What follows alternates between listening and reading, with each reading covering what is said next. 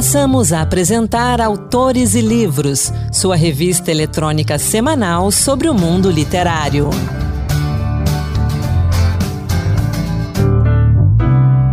Olá!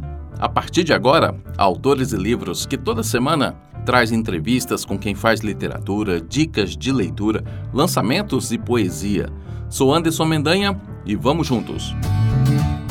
Neste mês de março, mês dedicado às mulheres, a gente vai dedicar todos os programas desse mês a autoras. É a nossa forma de valorizar a participação feminina na literatura. E a gente começa com poesia. Nossa primeira dica é Lube Prates. Graduada em psicologia, Lube publicou pela Patuá os livros Coração na Boca e Tris. E tem também algumas participações em revistas e antologias literárias nacionais e internacionais é sócia fundadora e editora da Nosostros Editorial e é editora da revista literária Parênteses. Dedica-se a ações que combatem a invisibilidade de mulheres e negros. Pela Nosostros, publicou em 2018 Corpo Negro, projeto que foi contemplado pelo PROAC, com bolsas de criação e publicação de poesia. Desse livro, separamos o poema Não Foi um Cruzeiro, que você ouve na voz de Rita Zumba. Meu nome e minha língua, meus documentos e minha direção, meu turbante e minhas rezas, minha memória de comida e tambores, esqueci no navio, que me cruzou o Atlântico. Quer conhecer mais o trabalho da Lube? Acesse o perfil dela no Instagram, LubePrates. Nossa segunda dica é o mais recente lançamento de Socorro Acioli. Taquimaladar, As Ilhas Invisíveis, publicado pelo Círculo de Poemas.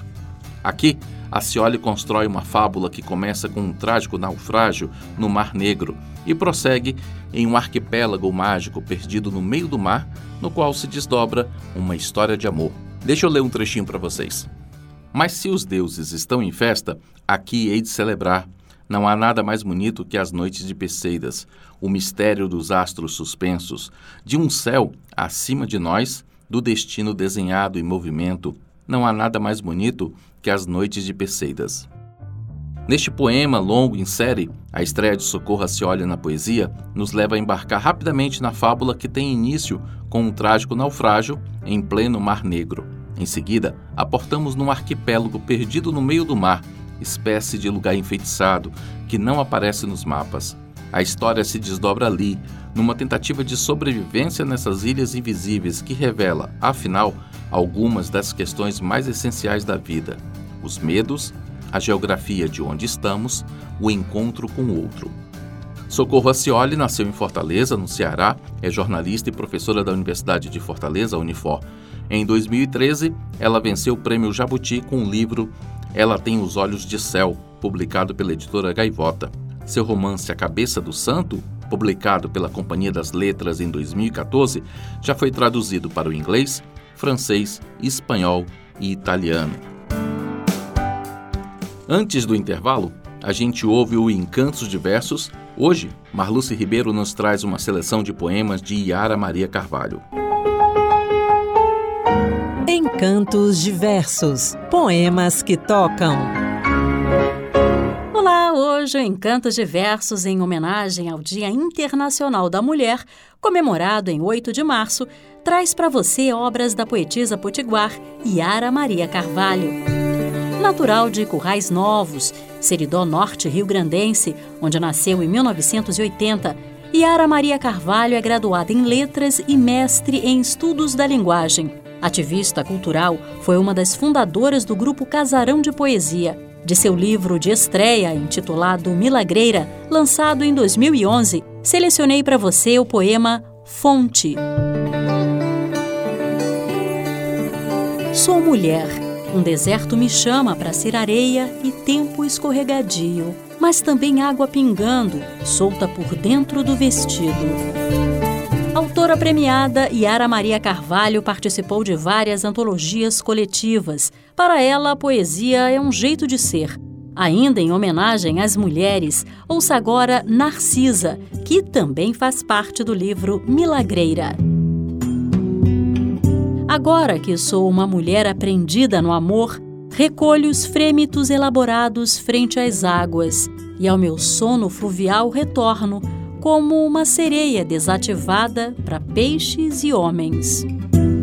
Publicou seu segundo livro, Saraivada, em 2015, de onde extraiu o poema Desfeita, que retrata a pressão estética sobre a mulher, com sérios impactos sobre a saúde mental feminina.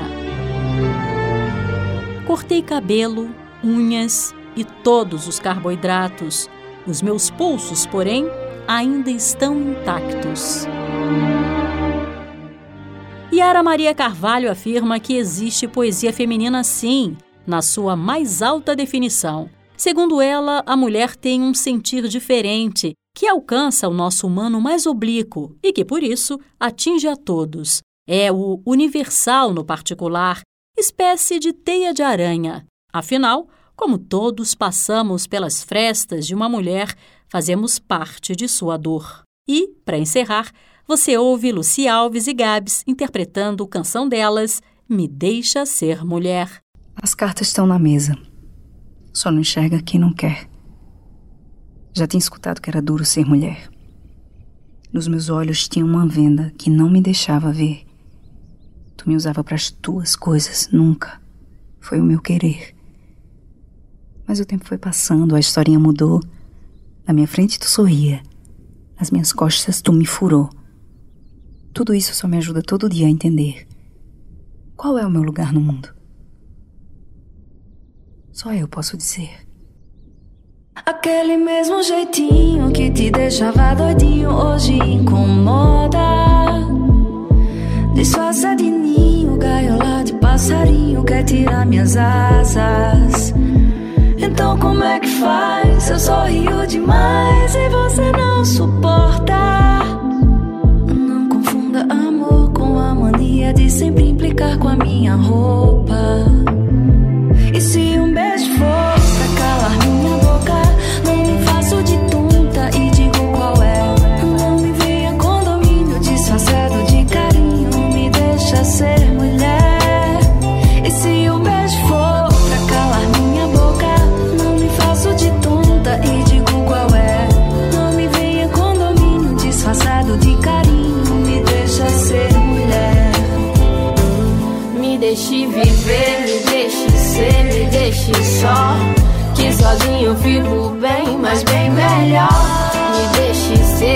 Fico bem. Me deixe viver e vá viver também. Meu grito ecoa e sem recua. Saber que eu não sou sua. Eu não sei como se atua nesse teu jogo de amar. Tô ocupada sendo minha e não vou te esperar. Minha boca, não me faço de tonta e digo qual é. Não me venha com domínio disfarçado de carinho. Me deixa ser mulher.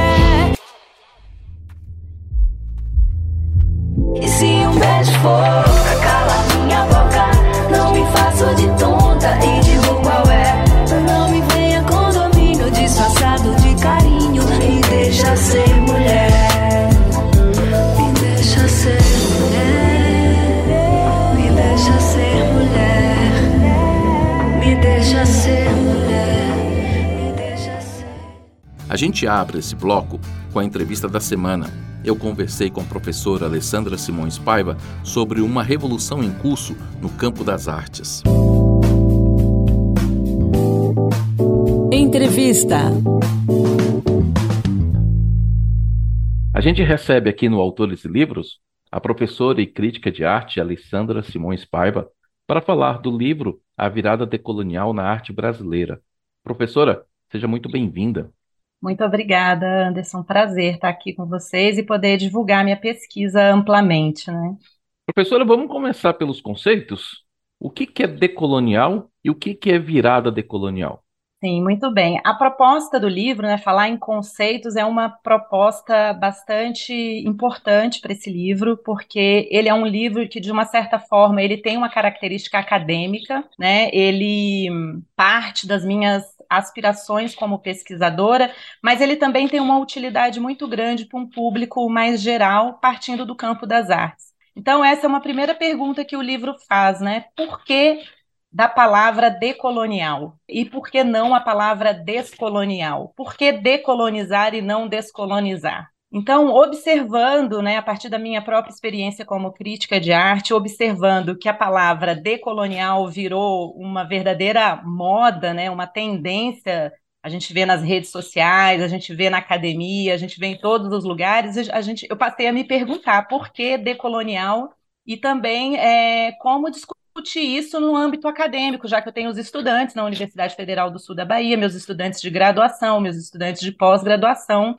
então, eu mergulhei profundamente para trazer, primeiramente, esse termo decolonial, que vem, sobretudo, é, de um grupo de pesquisadores é, de língua hispânica no contexto da América Latina, que estão espalhados por várias universidades, tanto da América Latina como do, do norte global, que uh, definiram esse termo, a ideia de tirar o S não era um, não era um objetivo de anglicizar a palavra, né, de vir para o inglês, por exemplo, decolonial, mas instituir a ideia de que o, de, o, o a colonialidade, né, esse grupo chama modernidade, colonialidade, depois ganhou também o termo decolonialidade, grupo é, MCD, a gente pode generalizar, que reúne autores como Walter Mignola, Aníbal Quirrano, Henrique Dussel, Arthur Escobar, Zuma Palermo, Catherine Walsh. Esses pesquisadores vão definir o termo decolonial, tirando o S do descolonial, para dizer que nós não estamos numa fase ainda de desconstrução, de desfazer é, é, os modos de operação do colonialismo. Nós ainda estamos vivendo é, os efeitos do colonialismo, né, em termos de colonialidade, seja nas relações sociais, como se pode ver refletido no racismo estrutural na nossa sociedade, enfim, é, são modos de operação, de relações sociais, de, de, de, de vida, é, inclusive no nosso próprio cotidiano, onde essa, essas relações ainda imperam. Então, é, problematizar a partir de um espaço de que essas coisas ainda existem é uma forma é, de combater, é uma forma de ativismo, seja epistemológico, seja é, prático, é, de se combater esse modo de ser da nossa sociedade, que tem como base fundamental é, e principal o racismo. São conceitos intensos, são conceitos que precisam ser refletidos, e na leitura desse livro a gente percebe que a senhora foi a fundo nessa questão como a senhora própria diz na abertura, há uma revolução em curso no campo das artes. Então, apresenta esse trabalho para os nossos ouvintes, o que é essa virada decolonial no campo das artes? Então, como em muitos outros campos, é, no Brasil e no mundo inteiro, é, a gente vai ver nos últimos anos, não é, não é algo que começou agora, mas a gente pode, a gente costuma se dizer que a, a resistência sempre existiu desde os primórdios da, da, do avanço do colonialismo aí no século XVI no mundo todo, tendo a Europa como o carro-chefe né, dessa, desse empenho ultramarino. É, a, a, resistência sempre existiu, mas a gente vê é, no século XX, na, na, segunda metade do século XX, com os movimentos civis, né, na, é, na a luta pelos direitos humanos, o movimento negro nos Estados Unidos, mas é, no Brasil, na América Latina, a gente vê nos últimos anos isso se avançar nos vários campos do conhecimento, nas várias, nos vários campos da vida comum, mas e nas artes, inclusive, a gente vê um avanço da pauta decolonial como uma revolução mesmo, né? E daí o termo virada também, né? A virada decolonial, the turn point, né? Na, é, no campo das artes. Então, a gente vê um aumento significativo nos últimos recentes anos e ainda mais nesses últimos anos de pandemia, inclusive, né, que as pessoas estiveram mais nas redes sociais, em que é, a, a, os cruzamentos em redes foram fortalecidos por essa possibilidade, foram fortalecidos por essa possibilidade das pessoas estarem é, ligadas em rede, a gente vê esse aumento significativo, muito expressivo mesmo, é, dos artistas negros, artistas negras, indígenas, LGBTQIA, é, dentro do campo das artes. Então, seja é, por meio de suas poéticas, seja por meio dos agentes que estão, né, das agentes que estão envolvidas no, no circuito da arte, né, no circuito não só da produção, mas da circulação das artes. Então, é, curadores, curadoras, críticos, teóricos, que muitas vezes estão nesse lugar de fala dessas pessoas e que estão é, requisitando um reconhecimento, uma presença é, maior é, de suas presenças, de seus corpos, de seus pensamentos, que foram historicamente é, silenciados, ignorados no processo de construção da nossa história da arte. Né? Uma coisa interessante, agora no início deste ano, aqui em Brasília, o Museu Nacional da República, né, trouxe uma exposição intitulada Democracia. E muito da arte e muito dos, do que foi exposto lá, das peças, do, das instalações, remetem justamente a isso. Artes produzidas por indígenas, negros, LGBTQI. As pessoas estão preparadas para esse tipo de arte, para receber essa arte, porque eu reparei que muita gente que estava passando por lá não entendia o que estava sendo exposto lá. É, então, isso aí, isso assim, é uma, tá dentro de um panorama mais geral, é, de ordem política e social, é, que a gente encontra no mundo, no mundo todo, inclusive que tem levado essas polarizações, né, dentro da política, de uma resistência é, que pode se dar por, por ignorância, por falta de acesso à informação, inclusive no campo das artes, a arte contemporânea, ela é, tem uma questão envolvida a relação à própria educação, letramento para a arte contemporânea, que é uma arte que muitas vezes passa muito pelo conceito e não uhum. pelos modos tradicionais, que são a pintura, a escultura, então, às vezes, é, falta né, um, um letramento tanto para a linguagem da arte contemporânea, como a gente também pode ver um posicionamento mais conservador das pessoas, né? um, um, um posicionamento de resistência é, do reconhecimento de que agora esse é o momento, né? O mundo precisa é, se curvar e reconhecer né, de, que é necessária fazer essa reparação, de que é necessário fazer essa reparação histórica de uma maneira urgente. Né? A gente não pode mais continuar ignorando que esse século XXI agora precisa passar pela reparação histórica, pelo reconhecimento de que essas pessoas estão aí, né? De que uh, o mundo precisa é, rever os seus conceitos nesse estágio tão é, macabro do, do alto capitalismo que está entrando em bancarrota. Então está tudo relacionado, eu acho que tudo tem relação com isso, uma resistência e um medo, né? De reconhecer uhum. de que um medo de, de, até da própria perda, né? Dos seus é, privilégios, né? As pessoas brancas, os homens brancos, principalmente, né? Que vem, é, é, que se apoiam numa estrutura historicamente arraigada que preserva seus privilégios. Então, é, isso pode ser soar como uma verdadeira ameaça, né? Passa por isso, né? Eu passei por isso. Fez parte de um processo subjetivo meu. É, entrar, mergulhar nessa pesquisa. Eu, como crítica de arte, em determinado momento eu percebi que minhas críticas depois de 25 anos atuando na crítica, atuei na grande imprensa, né? Minha formação é em comunicação, eu sou jornalista em primeiro lugar e trabalhei durante muito tempo como crítica de arte. Quando eu fui olhar os meus arquivos, é, eu percebi que eu só tinha escrito sobre artistas brancos. Tem um uhum. levantamento do pesquisador é, e curador Alain Aire, de 2019, que está dentro do Projeto Afro, que é um projeto muito interessante, que está na internet, projetoafro.com.br, que tem feito uma, série, uma série de levantamentos bastante é, contundentes nessa área, o Alan ele captou em 2019 que dos mais de 600 artistas representados por galeria em São Paulo, em galerias de São Paulo, só 5% eram pretos ou pardos, né?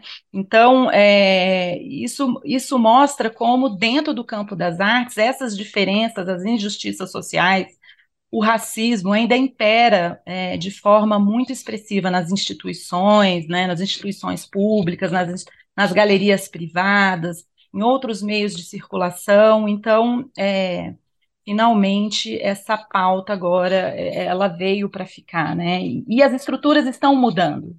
Né, as uhum. estruturas estão mudando, as instituições estão mudando, é, elas estão tentando se adaptar, mas ainda há muito o que ser feito. Aí aproveito o gancho dessa sua última fala, o que mais precisa ser feito, professora? E como nós, é, pessoas comuns, podemos colaborar nesse processo? Então, no campo das artes, a gente já vê, né, que se a gente olhar as exposições dos últimos dois, três anos, a gente já vê que a pauta realmente ela foi é, abraçada pelas instituições. Então, a gente vê como essa exposição de Brasília, inúmeras outras exposições estão dando preferência, né, para as poéticas negras, indígenas, LGBTQIA+, né, prêmios como o Prêmio Pipa, que é um dos principais prêmios da arte contemporânea, né? A Bienal, é a próxima Bienal, que tem um time curatorial decolonial, enfim, é, as instituições estão mudando. Agora, o que eu me pergunto, talvez seja, é, seja uma questão mais profunda, é talvez a gente não consiga falar exatamente o que precisa se fazer mais. É, a gente precisa continuar avançando, né? Uma das questões requeridas é, são os lugares de decisão e de poder nessas instituições. Né? Se a gente olhar os cargos diretórios de, de é, fundações, museus, eles, quem participa são pessoas é, da alta elite brasileira, né? seja homens brancos, mulheres brancas, mas são ligados a grupos é, né, como banqueiros. Então, é, é, está se requerindo a ocupação desses lugares, outros lugares como as curadorias, que também vem sendo feito. A gente viu o MASP agora, que recentemente acabou de anunciar é, três curadores indígenas para sua equipe. Então, é, isso também vem sendo feito.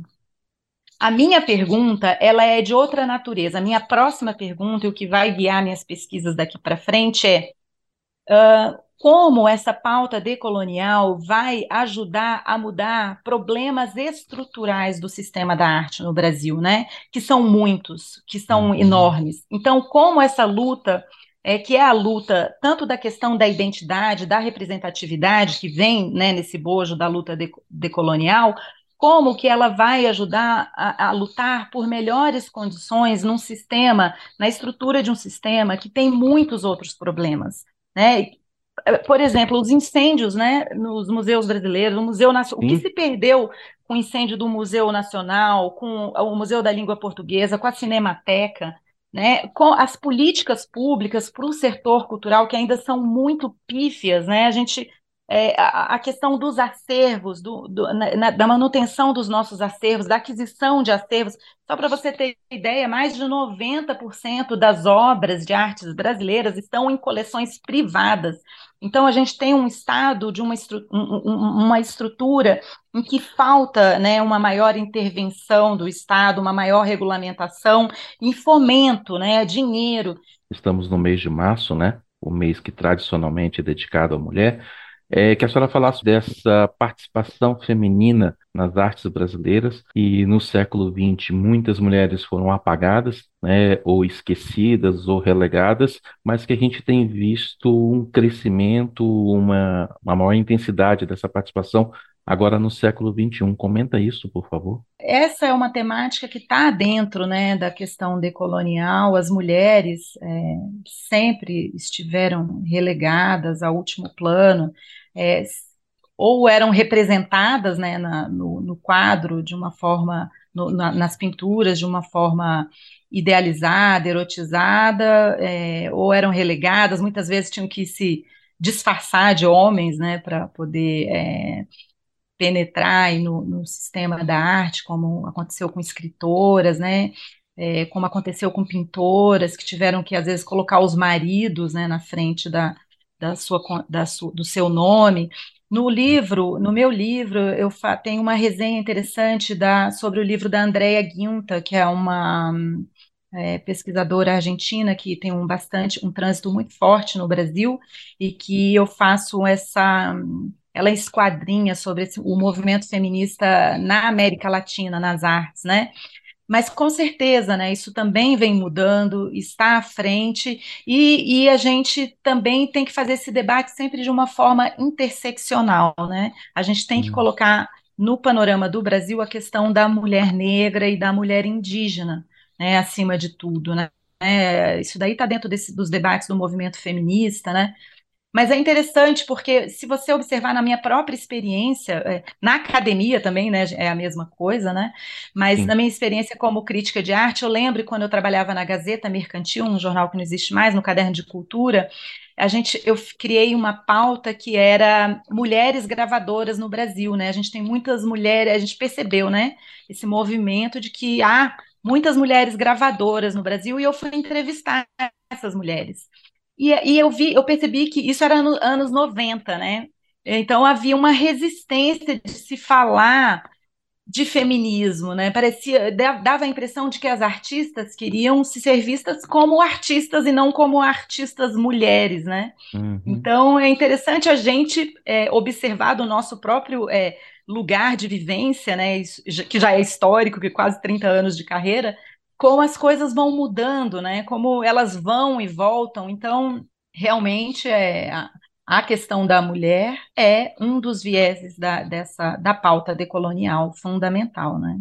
Professora Alessandra Simões Paiva, obrigado pela conversa aqui no Autores Livros. Eu vou encerrar deixando o convite para a senhora voltar depois, porque a senhora disse que a sua pesquisa continua e se ela continua, novas questões vão ser levantadas. Para a senhora voltar para a gente continuar conversando no futuro. Maravilha, Anderson. Com certeza eu voltarei com mais elementos, poder trazer mais contribuições aqui do meu modesto lugar de observador e acadêmica desse momento tão importante para as artes em nível mundial, né? Muito obrigada, viu? Gostou da entrevista?